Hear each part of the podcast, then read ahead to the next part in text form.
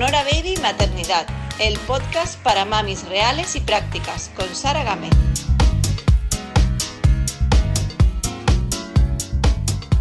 Buenas, bienvenidos un día más al podcast Sonora Baby Maternidad. Hoy tengo conmigo a Inés Torres. Ella se define como una persona con mucha suerte. Es la creadora del blog y tienda online Deco y su pasión y gusto por la decoración le han hecho ser cada vez más conocida. De hecho, bueno, en Instagram tiene un montonazo de seguidores, más de 100.000, ¿no? Sí. A veces pienso, madre mía, no sé dónde nos vamos a meter todos. no, pero está genial y hoy en día, tal y como están las redes, bueno, eh, bueno, esta experta en decoración es además mamá desde hace poco y va a darnos muchísimas claves sobre decoración para madres. Porque sí, sí, es posible tener una casa bonita con niños. Yo no sé cómo, ahora me lo vas a contar pero, pero sí es posible, así que vamos a ver, a, coger todos los truquillos. Inés, muy bienvenida al podcast. Hola, bueno, bueno, eh, bueno, lo primero que quiero decir es que es mi primer podcast. Yo soy muy propensa a hacer directos y demás, pero es la primera vez que, participo en un podcast porque, bueno, pues por las circunstancias y demás, me hacía muchísima ilusión eh, estar aquí contigo, aunque lo hemos tenido que retrasar un montón de veces, pero bueno, eh, un placer en serio, o sea, para mí estoy encantada de estar aquí con vosotros. Bueno, Inés, me encanta que, te estrenes conmigo en el, mundo de los podcasts. te va a molar mucho porque es muy guay, porque no tienes que estar pendiente del aspecto, ni estás en directo, ni si se corta, ni si nada. Tú vamos fluyendo, vamos a charlando y ya está. A mí me encanta. Bueno, ¿cuándo comienza tu pasión por la decoración? Eso es lo que yo, lo primero que te, te quería preguntar.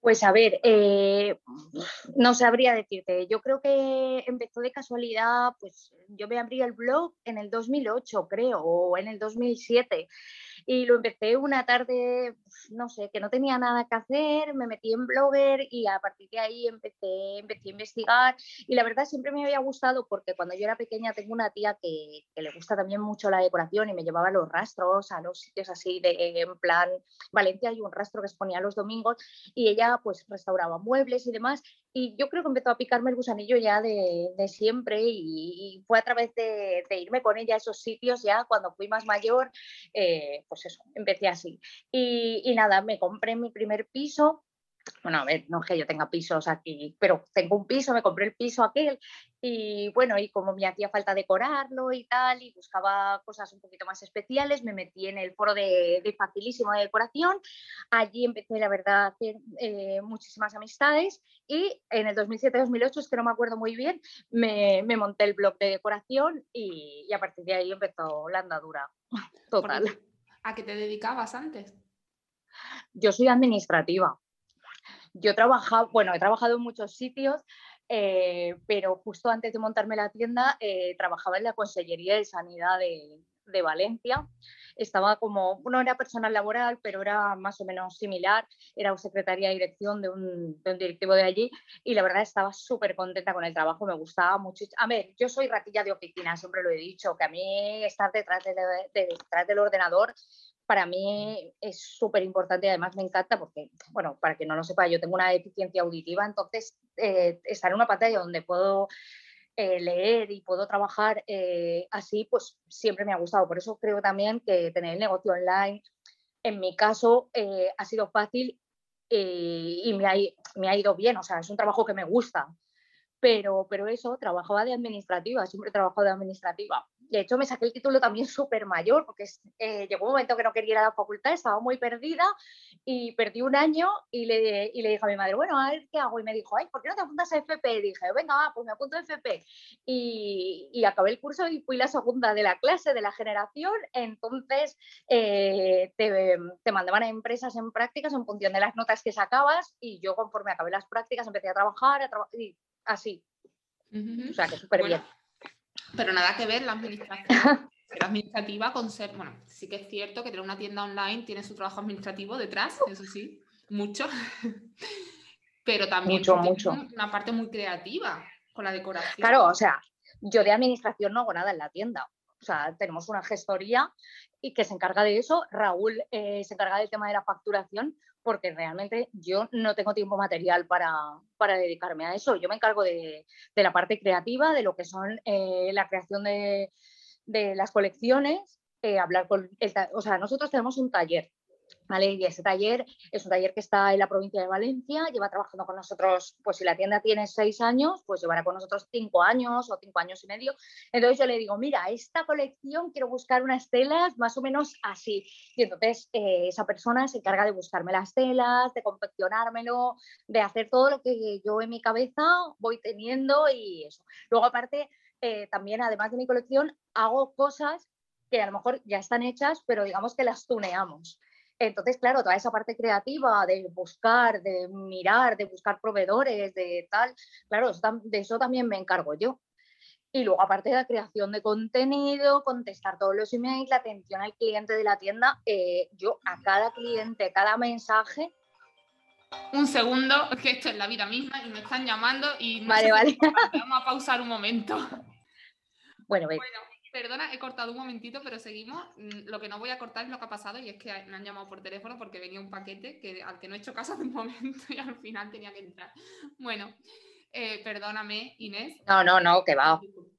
Eh, bueno, nos estabas contando, bueno, todo el proceso creativo que lleva, ¿no? Que tú hablas con los proveedores, que tienes muchísimo, muchísima tarea ahí detrás y el trabajo administrativo ya lo hacías antes, pero ahora mismo en tu anterior trabajo, pero ahora no es, no es tu, eh, claro, porque llega un momento que, por ejemplo, para mí eh, la atención al cliente es primordial. Entonces, yo, por ejemplo, le doy mucha importancia a que esa atención al cliente la haga toda yo.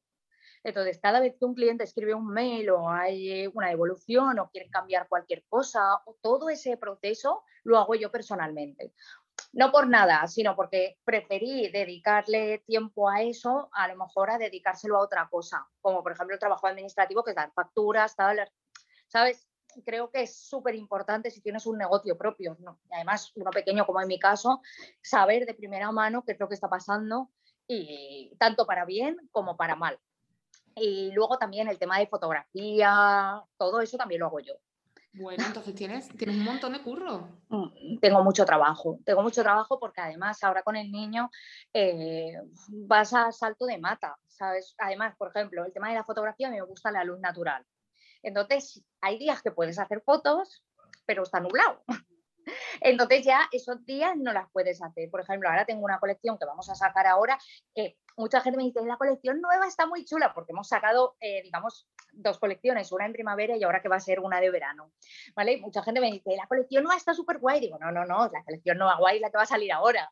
Lo que pasa es que llevo semanas eh, que me faltan la mitad de las fotos porque ha estado lloviendo en Barcelona prácticamente todo el mes. Luego eh, no se podía y al final la semana pasada vino mi madre de Valencia y le, dije, mira, quédate una semana o dos y así tú te quedas con el niño, me, me, echas una mano y yo puedo hacer las fotos para que salga en junio. O sea que lleva, o sea, lleva mucho, mucho, mucho trabajo mm. detrás.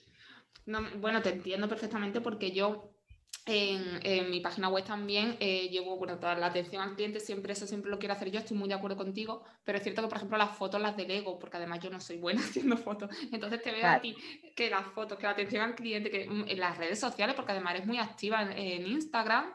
Sí, bueno, luego está lo de la creación de contenido general, ¿sabes? Que eso, eso ya es otro cantar. Que luego, aparte de las fotos de la tienda, están las fotos de contenido en casa.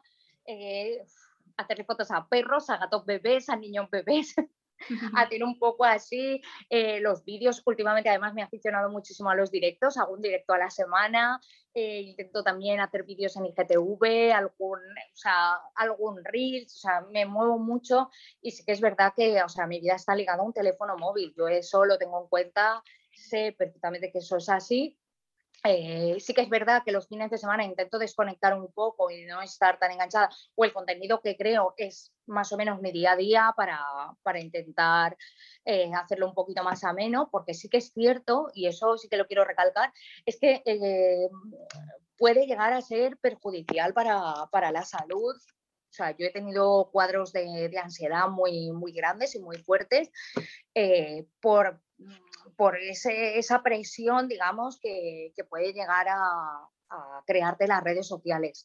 Y es súper importante saber decir hasta aquí eh, y parar. O sea, yo, yo lo reconozco, aunque nunca lo he contado, yo llego un momento que necesité ayuda psicológica, tuve que hacer terapia y bueno, eh, ahora por ejemplo eh, lo veo de una manera totalmente distinta, me organizo muchísimo mejor, si no llego a algo no pasa nada, no, no tengo ese cargo ni ese ni, esa mm, falta de conciencia de decir, ay, estoy fallando, no me, ese fracaso, o sea, era una, como una sensación de, fracaso.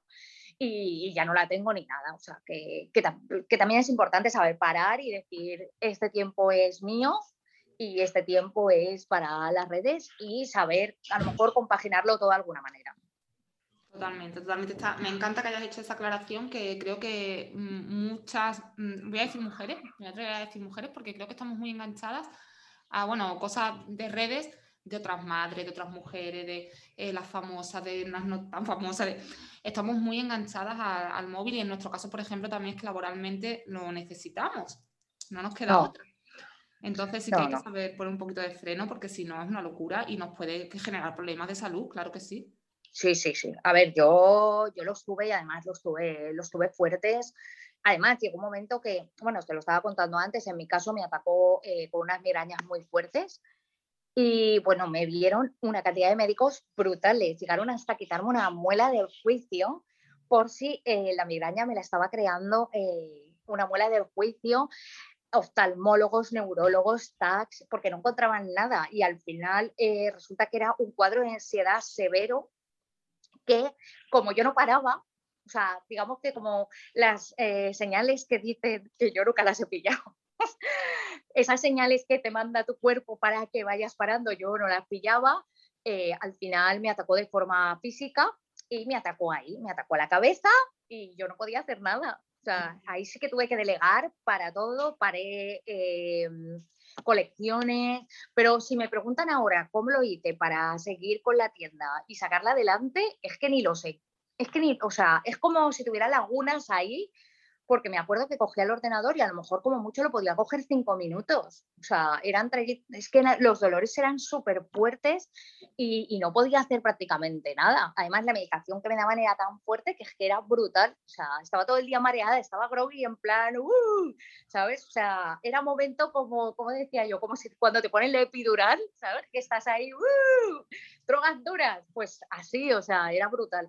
Entonces, yo desde entonces, siempre que me ha preguntado alguien, es que me encanta lo que haces, eh, eh, es súper bonito porque te dedicas a lo que te gusta, ya, pero hay que ser consciente de, hasta dónde hay que llegar porque, porque está, es un mundillo que tiene luces y sombras, o sea, por decirlo de algún, algún modo. Yo estoy muy contenta, pero también he tenido que aprender a, parar y a, y a ser consciente hasta dónde puedo llegar por decirlo así. Inés, me tiraría hablando contigo de este tema muchísimo porque es algo que a mí me, siento muy identificada contigo porque estamos un poco en eso, somos similares, no tengo una tienda online y tal, y me siento súper identificada de verdad. Pero bueno, vamos a avanzar porque a lo mejor a las mamis que nos oyen no les interesa tanto, no lo sé. Seguramente que sí, pero no voy a ponerme ya a contar mi, bueno, que, opino como tú, vamos, que, hay que saber parar y que esto tiene sus luces y sus sombras. Exacto. Bueno, eh, a ver, eh, me voy a centrar un poquito en la decoración que, me parece súper interesante para las mamis, ¿no? que parece que a lo mejor no fuera posible. Eh, no sé si tienes algún truco para mantener la casa bonita, ordenada, mm, que, o sea, que, que, dé, gusto verla teniendo hijos. Pues a ver, yo creo que lo más esencial es no tener, o sea, no tener cosas, no, tener mucha cesta, mucha, eh, mucho elemento grande donde puedas meter muchas cosas pequeñitas y entonces eso a simple vista da una sensación de limpieza porque el orden es así. Entonces yo en mi caso eh, con Bosco sí que es verdad que ahora eh, lo tenemos, a ver, le hemos hecho una, una zona de juegos y en esa zona de juegos siempre está desastrada porque él se dedica a desordenar todo lo que ordenamos. Entonces yo ya eso lo he asumido, es que es así, pero me gusta porque él juega ahí, en esa zona. O sea, no es de coger los juguetes y llevárselos a otro sitio, de no, él juega ahí, está ahí entretenido en su zona y demás. Y el resto de, la casa, o sea, yo lo tengo todo en cestas. Cestas, cajas, que son elementos enormes, donde en un momento dado metes todo ahí a piñón y lo vas dejando de manera que estéticamente se ve una zona muy limpia y muy, muy ordenada. También es verdad que yo en mi casa no tengo estanterías como tal, casi todos son vitrinas con puertas donde él no tiene ese acceso y no puede, no puede abrir. Luego, por ejemplo, ahora ha aprendido a abrir cajones y demás, pero claro, no dejan de ser cajones. Saca lo que tienes, lo vuelves a meter y cierras y estéticamente se ve todo, se sigue viendo limpio. Y bueno, y el resto de la casa, eh, por ejemplo, yo en mi recibidor tengo un banco con cuatro cojines que si él los baja, ¿sabes? O sea, pero sobre todo eh, mi truco es ese, el de las cestas, las cajas y todo ahí y se ve, claro, se ve el aspecto siempre muy limpio y muy así. Y para mí lo más importante es que he aprendido a no sesionarme con eso. O sea, si él quiere destrozar su zona y la quiere tener desastrada, creo que, que es positivo para él que tenga eso así, para que luego, por ejemplo, lo guardamos juntos. Bueno, él guarda, se ríe, pero no entiende que está guardando, pero sí que es verdad que, se entretiene bastante. Luego le leemos un libro que habla de eso. Antes de irse a dormir hay que guardar los juguetes, hay que ordenarlos, hay que no sé qué. Y yo creo que poco a poco yo creo que él irá cogiendo el hábito y si no, pues nada, cogeremos brazos, ¿sabes? De, de guardar juguetes y ya está. Pero ya te digo que su zona, por ejemplo, también tiene muchas cajas y muchas cestas donde metemos las cosas y da esa sensación de, de limpieza. Yo creo que mi truco esencial es ese y también tú tienes la, decoración de tu casa es como eh, todo muy blanco, ¿no? Muy... Sí. Colores claros. A ver, pero porque lo mío es un trauma, ¿eh? O sea, yo viví en una casa donde todos los muebles eran eh, oscuros. Y a mí se me da súper mal limpiar. O sea, mi familia, mi padre tenía una empresa de limpieza y mi madre ha trabajado limpiando toda su vida y a mí se me da de pena de pena, o sea, es que mm, soy la típica que limpia algo y dice, pues ya está sucio otra vez, es que no le limpias bien. O sea, es que se me da muy mal. Entonces, viví en una casa donde todo era oscuro y es que lo limpiabas enseguida estaba lleno de polvo. Entonces me dije a mí misma que no iba a volver a usar mueble oscuro en la vida, porque si ya me cuesta y eso, pues a los cinco minutos ya estaba sucio otra vez y estaba lleno de polvo, pues es que no me lucía nada y me frustraba muchísimo. Entonces Ahora en mi casa la verdad es que está todo muy blanco, todo blanco, madera. Ahora he empezado a meter bastante fibra natural, mimbre y demás. Y estoy muy contenta también con el resultado, aunque no me gusta meterlo en exceso, porque la madera en exceso no me gusta, pero me gusta mucho la combinación de blanco, madera y fibra natural. Siempre me ha gustado y, la verdad estoy muy contenta con, con, el resultado porque es muy limpio, muy, muy acogedor, no es, nunca he tenido esa sensación que me dice la gente de, es que todo el blanco es de hospital, yo nunca he tenido esa sensación en mi casa. O sea, siempre he intentado que el blanco, eh, meterle alguna cesta o algún mueble, no sé, por ejemplo, yo tengo un baúl de mimbre en el, la parte del comedor entre las dos vitrinas, que son de son blancas, y siempre me, no sé, le pongo su, su mantita está de pelitos, sus cojines y ya da una sensación muchísimo más acogedora que rompe totalmente con ese, con ese blanco extremo. Entonces, no sé, a mí me encanta el blanco y, y de momento no pensaría en decorar otra casa de otra manera. Y también tienes perros, ¿no? Sí, tengo dos. ¿Esto te dificulta el tener la casa ordenada? No, para nada. Mis perros, además, eh, yo tengo a Oker pues 11 eh, años y a Greta la tenemos 5, 5 o 6, no lo sé tampoco muy bien porque al final pierdo la cuenta. Y la verdad, a ver, lo que sí que es verdad son los pelos. Los pelos de los perros sí que es verdad que hay muchos, pero yo, por ejemplo, tengo el romba, entonces en mi casa el romba se pasa todos los días. Eso además, y por ejemplo, el sofá lo tengo protegido de una manera, bueno, solo la parte de abajo, eh, le pusimos unas sábanas bajeras, que además es un trucazo porque no, no se sale. O sea, las sábanas bajeras como van con las gomas, tú las pones en los cada dos o tres cojines y entonces tú te mueves y eso no se sale. Y hoy por hoy hay un abanico tan amplio de textiles que puedes eh, sacar sábanas muy parecidas al color de tu sofá. Entonces, si se suben o lo que sea, no se estropean. De hecho, cuando eran más pequeños usábamos eh, protectores de cama estos protectores que son típicos de, IKEA, que son plastificados por un lado, pues entonces le poníamos eso al sofá y luego encima la sábana. Y si alguna vez había un escape de pipi o lo que sea, cogías, quitabas la sábana, le dabas con una toallita y ponías otra.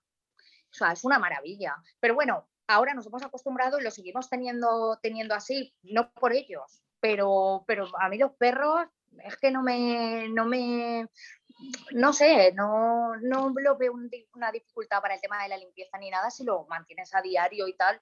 Y ya te digo, nosotros pasamos el romba, nuestro aspirador y, y, ya está. Y cambiamos los textiles cuando vemos que están un poco así. Sobre todo si viene gente, siempre lo cambiamos todo, lo ponemos todo nuevo, porque evidentemente por higiene y por demás, pues siempre lo tienes un poquito mejor.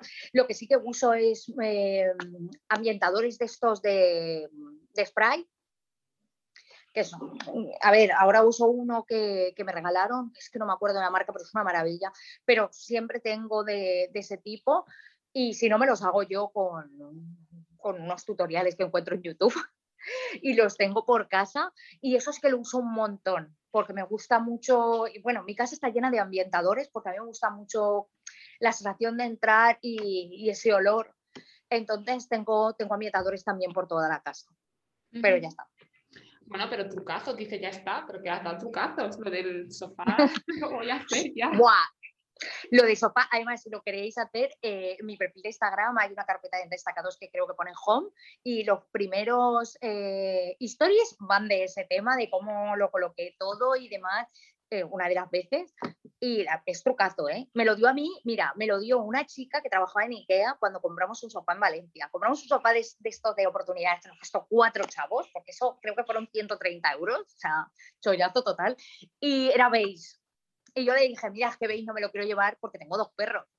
Y claro, mm, esto, y me dijo, pues mira, le pones eh, la bajera de, de protector de colchón por el lado de plástico. Yo le decía, cuando te sientes no vas a notar que es plástico. Eh, no se nota nada. Ni sudas, ni se nota, o sea, transpira.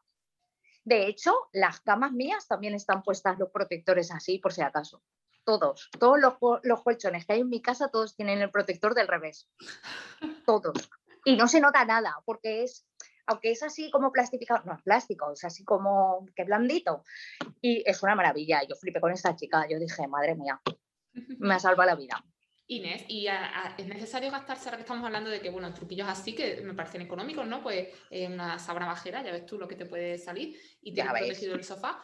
Pero eh, ¿es necesario gastarse mucho, hacer una inversión grande para tener la casa bonita? ¿Es necesario no. dinero? Mira, nosotros cuando nos mudamos al piso, eh, bueno, Raúl es profesor de, de FP, pero cuando nos mudamos al piso, eh, ganaba súper poquito dinero porque lo acababan de llamar para trabajar aquí en Barcelona, era interino y el primer, los dos primeros años eh, creo que fueron un tercio de jornada o media jornada, o sea, era súper poco, a lo mejor, y como bajaba y subía a Valencia, casi todo el dinero que ganaba era para, para pagar los viajes y poder tomarse un café, o sea, que es que no... Y, y teníamos una economía súper limitada. Y hay un millón de trucos que puedes hacer para tener la casa bonita sin gastarte. Es que puedes reutilizar un millón de cosas. Cualquier cosa la puedes reutilizar. Por ejemplo, las cajas de zapatos, hoy por hoy con la pintura de Chalpine, bueno, no sé si es Chalpinto o Chalpine, bueno, la pintura está de la tiza.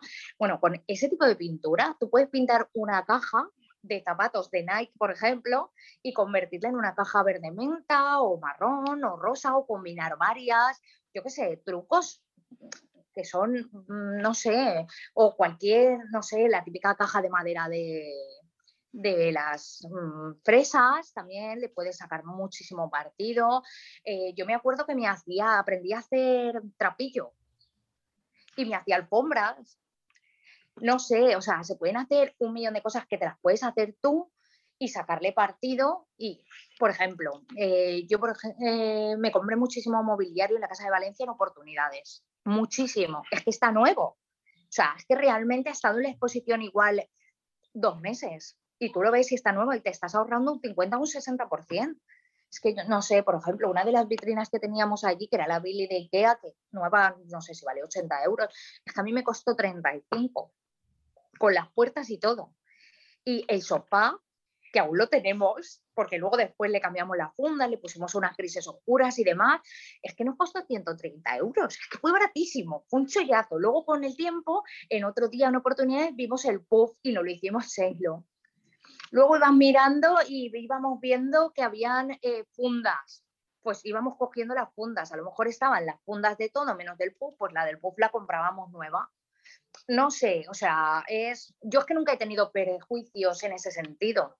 O sea, yo he mirado el chollo y me ha parecido, joder, menudo chollazo, esto estoy triunfando, ¿sabes? O sea, cosas de la basura yo he cogido un montón. Sillas, espejos, mogollón y los restauraba y me los arreglaba. Ahora, ahora piensas eso de la basura con el COVID y dices, ¡guau! Ni de coña, ¿sabes? Que esto no lo toco ni con un láser pero en ese momento era súper normal. De hecho, hay empresas que te desinfectan los muebles, pero vamos, que te coges alcohol de, quemar, no el alcohol que usamos nosotros, alcohol de quemar, le das bien al mueble y vamos, eso mata todo. Todo, no sé, hay muchas formas que puedes hacer cosas con muy, muy poquito dinero. Y ahora que está Wallapop, por ejemplo, cosas de segunda mano, son más que más. Y luego ahora se lleva mucho también el rollo vintage, ¿no? Que, también si restauras alguna cosita así, te queda además muy cookie, vamos. Sí, sí, sí. Yo he restaurado muchísimo mobiliario, mucho. O darle vida a cosas que, no sé, que en mi, blog tengo tutoriales de edit a porrillo. Yo he hecho muchos, ahora porque ya eh, no tengo tiempo y porque los años se notan. O sea, yo, por ejemplo, me paro a pensar cuando empecé a cómo estoy ahora y yo noto que en mi caso me da pereza, me cuesta hacer mucho más las cosas. Por ejemplo, ahora voy a restaurar una vitrina, bueno, una vitrina, sí, es una vitrina que tengo abajo porque los juguetes de Bosco ya me están ocupando demasiado sitio visualmente, que es lo que estábamos hablando. Entonces ayer, eh, como está aquí mi madre, le dije, uy, mira, tengo esta vitrina aquí en el garaje, creo que le voy a dar un nuevo aire y la voy a poner en el salón para todos los juguetes de Bosco, las meteré en textos así monos para que ese rincón ya no se vea tan así y la, quiero restaurar y lo compartiré, o sea, no sé, darle un nuevo aire, una nueva... Y esa vitrina ha sido vitrina de salón, estaba en la oficina en Valencia, luego pasó a ser uno de mis zapateros y ahora está en el garaje porque ya no la usaba y la tenía preparada por si alguien se la quería llevar y demás. Y ahora lo va a acabar con los juguetes de Bosco. O sea que yo reutilizo todo mucho. Si te cansas de algo, pues métele una mano de pintura y a ver qué pasa. ¿Sabes? Sí, sí, sí. Bueno, mm, aconsejo a todas las mamis que nos estén escuchando y papis también que se metan en tu blog y, ahí bichen mucho los tutoriales y todo lo que tienes para que cojamos ideas e inspiraciones. A mí me está dando ya unas cuantas ideas. Además, se me ocurre que puedo poner a mi hijo de seis años, que seguro que le hace mogollón de ilusión, a hacer cosas conmigo, a restaurar. Bueno, eso tiene que flipar. O sea, con, con, seis años Bosco no se entera de nada, porque yo he intentado pintar con él. Un día ahí le regalé unas pinturas de estas que, que luego se van con agua y me las estuvo señalando ahí, pues, preparo un hule, todo ahí para pintar, y él lo que quería era jugar con los botes. y dije, vale, ahora vuelve a quitar todo esto y hacerlo así, pero un niño de seis años o puede pasar bomba, no, lo siguiente, además, con papeles, con papel de regalo y cola blanca, tú lo diluyes en agua, puedes eh, pegarlo, es una técnica que se llama decoupage, que es, eh, nada, tú pones papel, que puede ser o una servilleta, o un papel así, tipo como si fuera eh, la técnica del reciclaje, que vas poniendo papel de periódico y vas pintando para cosas así, mogollón. Con ellos, pues, con niños de 6 años, maravilla. Pues mira, actividades que tengo ahí para, hacer con él y de paso aprovechar las cositas y darle segundas vidas. Eh, luego, Inés, te quería preguntar por la habitación de un bebé. ¿Tienes algún truco así que tú hayas usado para hacerle una habitación de un bebé bonita, bien decorada, pero práctica también? A ver, eh, yo mi caso es que a vos no le hice habitación de bebé como tal, porque realmente no la necesitaba y yo la habitación que tenía la necesitaba para cuando venía gente, porque al vivir fuera, claro, a mí no vienen a verme de visita, a mí vienen y me vienen a ver se quedan todo el fin de semana o se quedan una semana o se quedan unos días. Entonces, claro, eh, yo las habitaciones realmente las necesitaba para cuando venía alguien. Entonces, bueno, yo sí que es verdad que, que, soy una persona muy práctica. Primero miro la parte práctica y luego a partir de ahí voy creando un espacio que sea bonito y acogedor, pero sobre todo que sea práctico, ¿vale? Entonces, eh, si tú, por ejemplo, necesitas una cama para cuando venga alguien, pues puedes poner una cama, unas sábanas lisas básicas, eh, para hacer que se vea un guiño del niño, por ejemplo, yo en mi caso puse un cojín con el nombre de, de, Bosco y así de esa manera, digamos que cuando venía gente tenía la utilidad de esa cama, pero a la vez se sabía que esa era la habitación del bebé. o sea, aportarle. Y lo que sí que para mí ha sido esencial es una zona de cambiador que usamos a diario, a día de hoy seguimos usándola. Eh, y entonces esa zona sí que la hice de bebé, bebé, bebé, porque realmente lo necesitaba. Entonces usé una cómoda absolutamente normal que después podría usar para cualquier otra cosa, incluso para él. Porque, a ver, sí que es verdad que mucha gente a mí me ha dicho, ¿y le has comprado un cambiador? El típico mueble cambiador. yo decía, es que yo no compro ese tipo de muebles porque luego no los puedo usar. Entonces sí que me gusta eh, que sea práctico, o sea, que lo que pongas eh, te valga luego en un futuro para usarlo de forma normal cuando esa etapa de bebé se haya terminado. Entonces, mi consejo siempre será buscar algo que sea bonito, funcional. Si no te quieres complicar, busca muebles básicos, lo más básico posible, para que, porque luego sí que es verdad que a la hora de decorar es complicado. ¿eh? O sea, la decoración en sí parece muy fácil, pero yo recibo mucho comentario de, es que tú pones cuatro cosas, no sé qué, no sé cuánto, y te queda súper bonito. Yo pongo cuatro cosas y parece la casa un, eh, parece un mercadillo. Eso me pasa a mí un montón. Y eso porque, a ver, a veces nos complicamos mucho.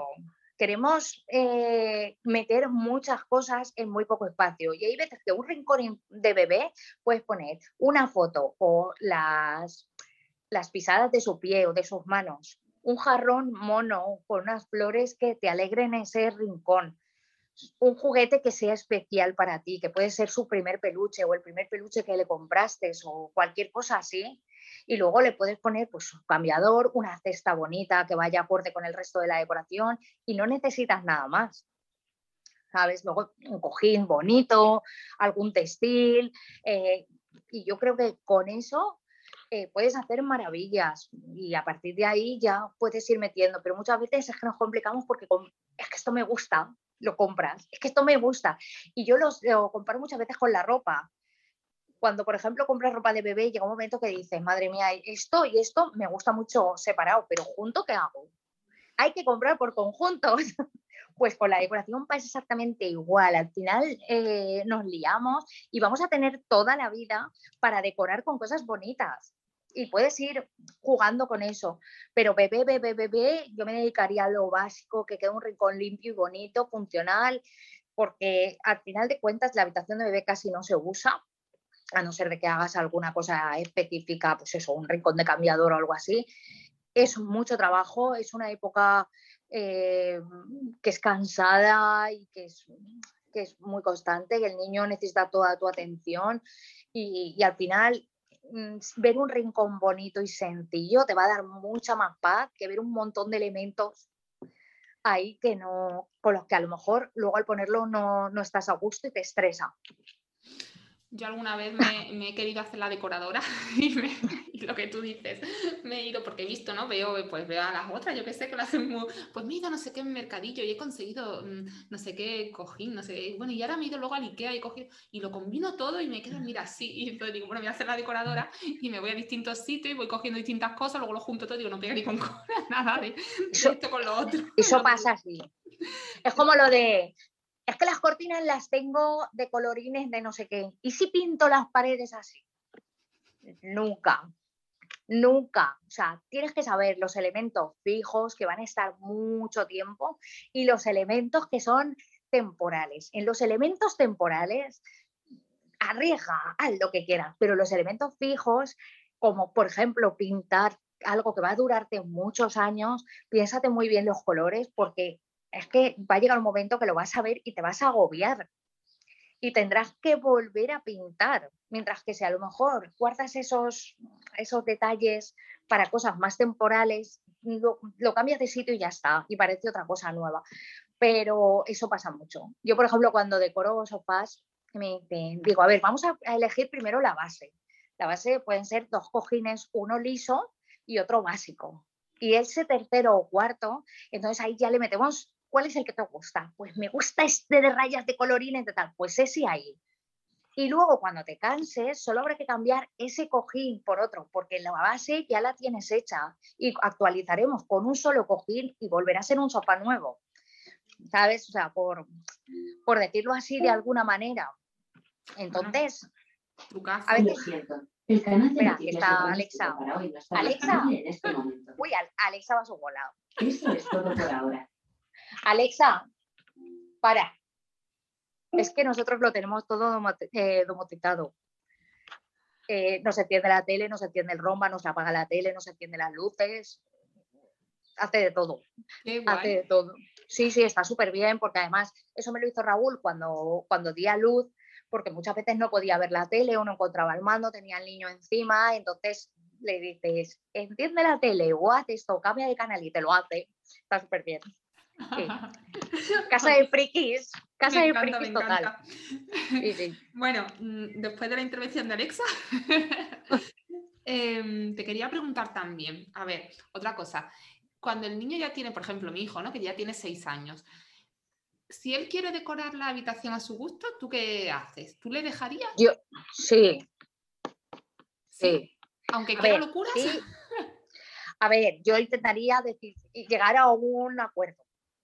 ¿Sabes? O sea, intentaría porque no he pasado por esa época. A lo mejor busco el día de mañana y me dice, pues no me lo pongas así, que aquí va a dormir Rita. Y le digo, venga, lo que quieras, ¿sabes?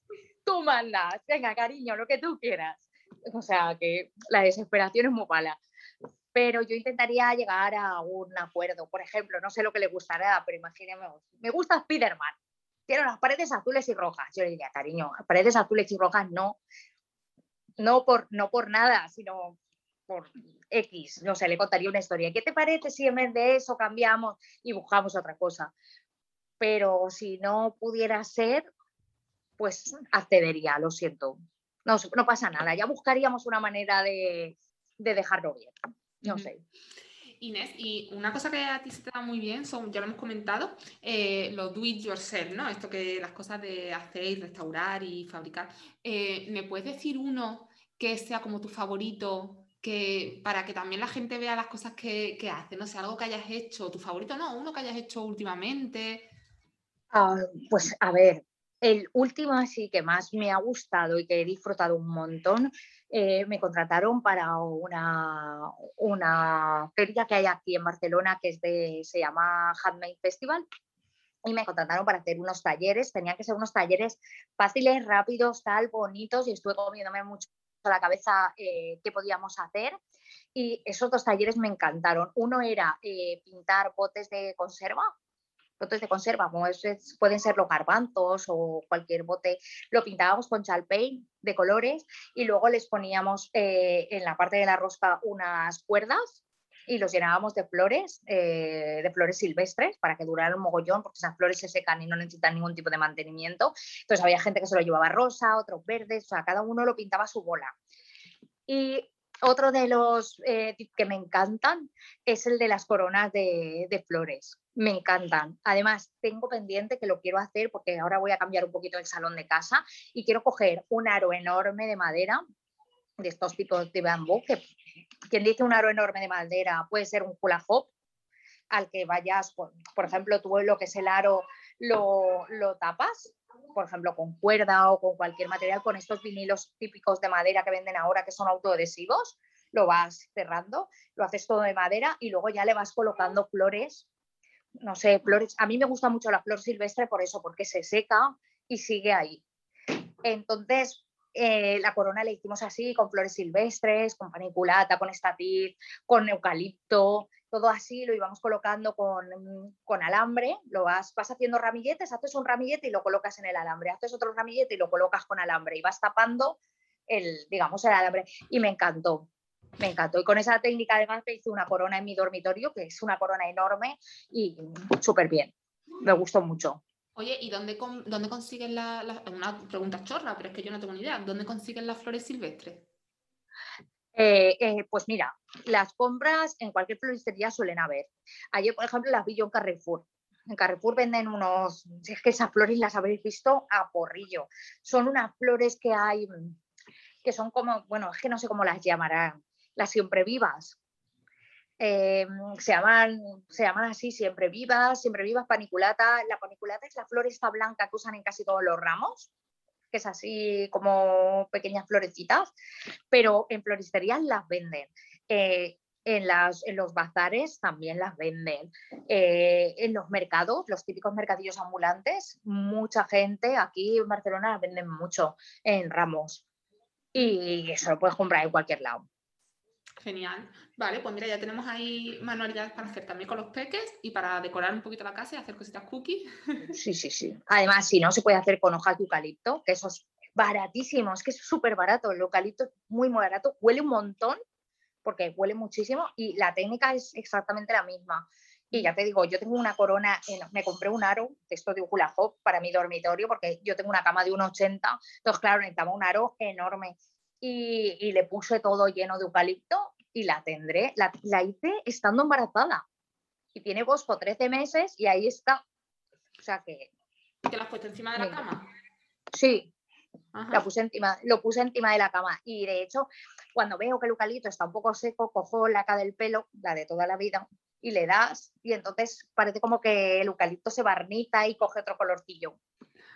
Bueno, bueno, qué trucazo, bueno, bueno, me encanta. Sí, sí, sí. Oye, y no sé si se te ocurre algún libro de decoración que puedas recomendar así muy básico, muy para comenzar, una cosa muy sencillita para las que no sabemos nada.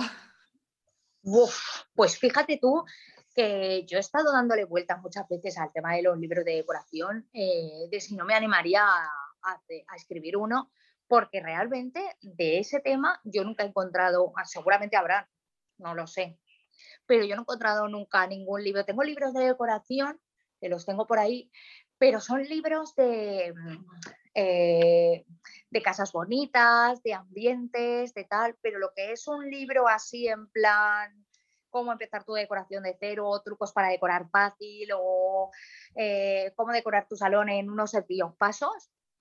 De eso nunca he visto absolutamente nada. Y es una idea que a mí me ronda mucho por la cabeza y que, y que me, gustaría, me gustaría poner en marcha, igual lo hago más mayor.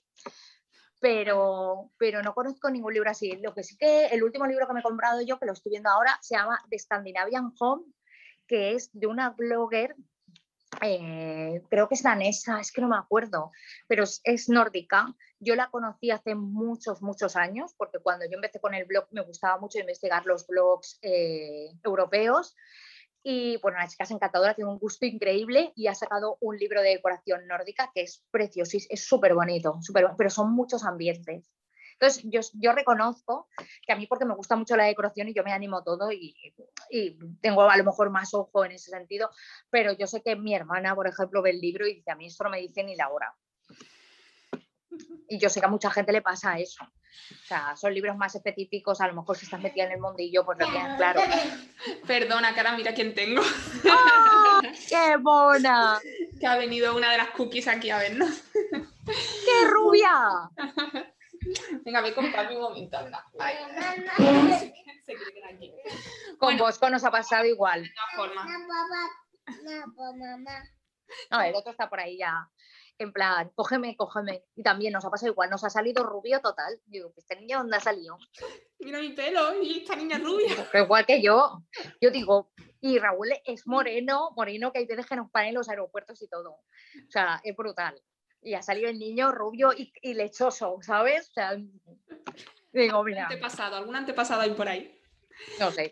Bueno, Inés, eh, dime dónde podemos encontrarte, dime tu página. Lo voy a dejar apuntado en las notas del podcast también. Bueno, te quería decir que es que me ha interrumpido aquí la Peque, pero te quería decir que el libro de decoración lo tienes que hacer porque yo tampoco he encontrado ninguno y es ah. una cosa práctica para las que no entendemos y podamos hacer cuatro cosas y mejorar la casa. A ver, también he pensado en hacer, porque yo sé que en Instagram se pueden hacer guías y demás. Lo que pasa es que ahora entre la tienda y el niño es que prácticamente no tengo tiempo casi de nada y, me cuesta mucho contra el tiempo. Por eso pienso que a lo mejor lo hago más mayor, de, más mayor. Eh, pero, pero sí, sería, es algo que, a mí me gustaría hacer porque siempre, siempre he estado con la gente eh, que a pie, o sea, que me ha pedido consejo y demás y he buscado y tal. Y, realmente ese es mi público. O sea, mi público es gente absolutamente normal, como tú y como yo, que empezó, eh, que le gusta la decoración, pero no sabe a lo mejor cómo empezar, o que usa a lo mejor alguna de mis fotos para guiarse, o que me pregunta, oye, mira, tengo, ayer por ejemplo una chica, es que mira, tengo sopa verde y no sé para dónde tirar.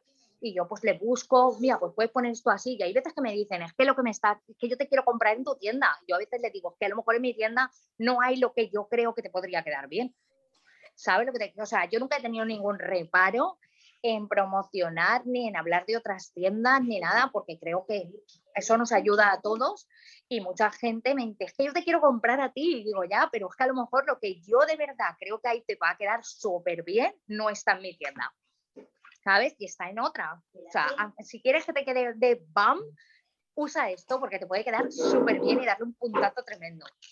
Pues quizás hay esta parte de tu éxito, en tu honestidad también. Yo siempre he sido muy, muy transparente y muy natural con, con lo que mm. hago, nunca he tenido... De hecho, tengo una sección eh, en Instagram que es eh, lo mejor de mi semana, ¿vale? Y ahí voy yo, yo soy muy adicta a mirar redes, entonces yo todas las semanas voy mirando ay, mira, esto me gusta, pum, y lo guardo, esto me gusta, y lo voy guardando en una carpeta que se llama semana. Y una vez a la semana o cada dos semanas comparto todas esas fotos. Y igual comparto gente que acaba de empezar, gente que tiene muchos seguidores, gente que tiene pocos, tiendas de decoración, tiendas de complementos, de moda, de lo que sea. Son cosas que a mí me gustan y que a lo mejor compartiéndolas puede ser que tú, que a lo mejor no lo sabes, digas, ostras, esto a mí también me gusta y conozcas a esa persona y tal es que nunca he tenido reparo. O sea, no, mm, no soy mm, no soy de las personas que piensa eh, si estoy ayudando a esta me estoy tirando piedras sobre mi propio tejado. ¿Sabes? Cada pues uno es lo más inteligente y es lo mejor hoy en día con los tiempos que corren, que, todo el mundo fuera así. Es que no voy a estar pensando, de hecho, cuando vi que había poca visibilidad, eh, pensé en hacer eh, una campaña en Instagram donde, por ejemplo, propusieran, pues esta semana vamos a compartir salones y los compartimos todos, los particulares, los profesionales, tal. Y yo, como tengo muchos seguidores, voy a utilizar mi visibilidad para dártela a ti y comparto todas esas fotos. Pero luego pensé, a ver si me van a llegar 300 fotos. Y me dio cosa decir, a este sí y a este no. Y entonces al final no, no lo he hecho porque no sé muy bien cómo, cómo podría hacerlo para que llueva a gusto de todos, ¿sabes? Y siempre viene bien ayudar a todo el mundo, eso es así. Entonces, pues al final no, no me animé por miedo a, a, no saber cómo gestionarlo si eso subía como la espuma. Sí, te entiendo. Así que, muchas veces es verdad que no ayuda, no se ayuda más porque piensas que, no puedes abarcar con todo, que no, vas a poder ayudar, no tienes los medios tampoco para ayudar a todo el mundo en este momento. Sí, y además cuando llegas un momento, en mi caso, por ejemplo, que tienes un número de seguidores X, es como si ya estuvieras mucho en el punto de mira.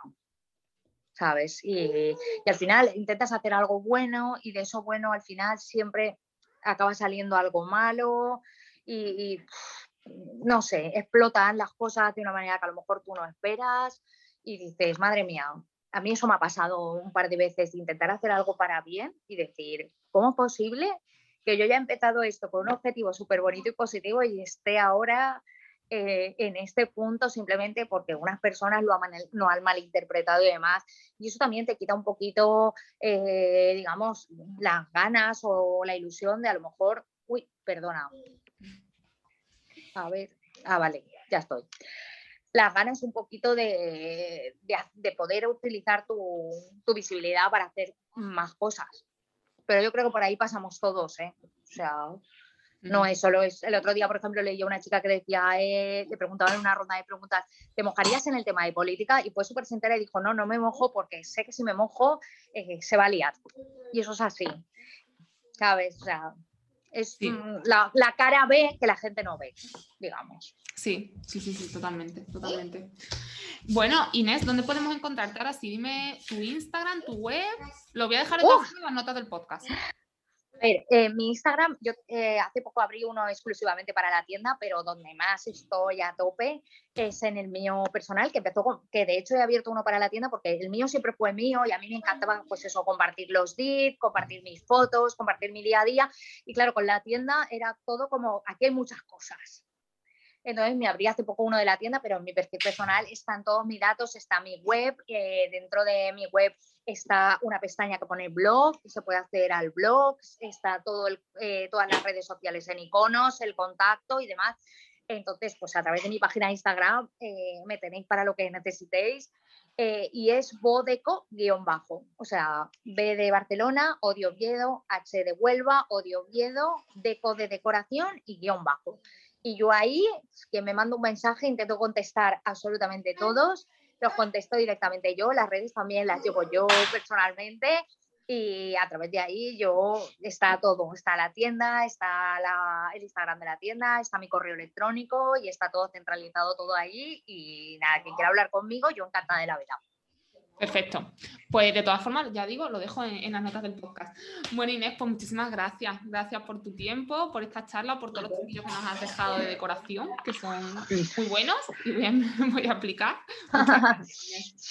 nada, a vosotros y bueno, a ti especialmente. Y, nada, un placer, un placer este primer podcast. No sé si me he enrollado mucho, posiblemente sí. pero, pero bueno, un placer, de verdad, me ha encantado. Muchas gracias, me ha encantado. Muchos besitos a los oyentes, nos escuchamos en el próximo episodio.